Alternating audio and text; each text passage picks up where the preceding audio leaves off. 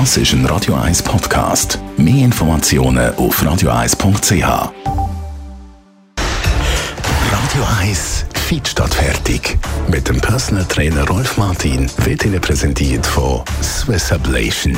Ihre Herzrhythmus-Spezialisten im Puls 5 Zürich. Mehr Infos unter swiss-ablation.com.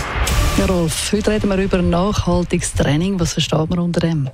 Da versteht man den Nutzen, den das Training schlussendlich bringt. Ein Nutzen, der sich über längere Zeit positiv auswirkt auf Körper und Gesundheit. Also wenn man jetzt ganz wild trainiert, dann ist das nicht unbedingt nachhaltig. Nein, so ein äh, Spitzensportler, das sagt mal einer, der extensiv trainiert, der hat äh, unter Umständen mit der Zeit dann mehr Probleme als er vorher hatte, weil er es eben übertreibt. Das ist nicht nachhaltig, oder? Und das ist äh, dann eben nicht mehr gesund. Also ganz konkret, was genau heißt dann nachhaltig trainieren?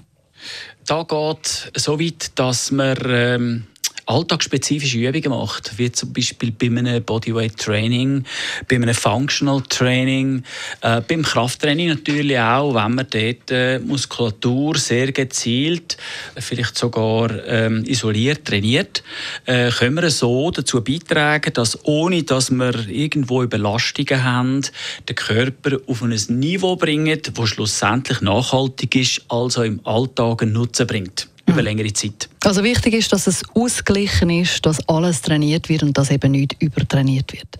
Genau. Und vor allem, dass eben auch der Kreislauf profitiert, der Stoffwechsel beschleunigt ist und äh, ja, schlussendlich auch zum Gewichtsverlust führt. Weil Nachhaltigkeit, ja, das heißt dann, wir müssen schauen, dass, wenn wir mal abgenommen haben, nicht wieder der Jojo-Effekt eintritt, sondern eben nachhaltig das Gewicht kann gehalten werden.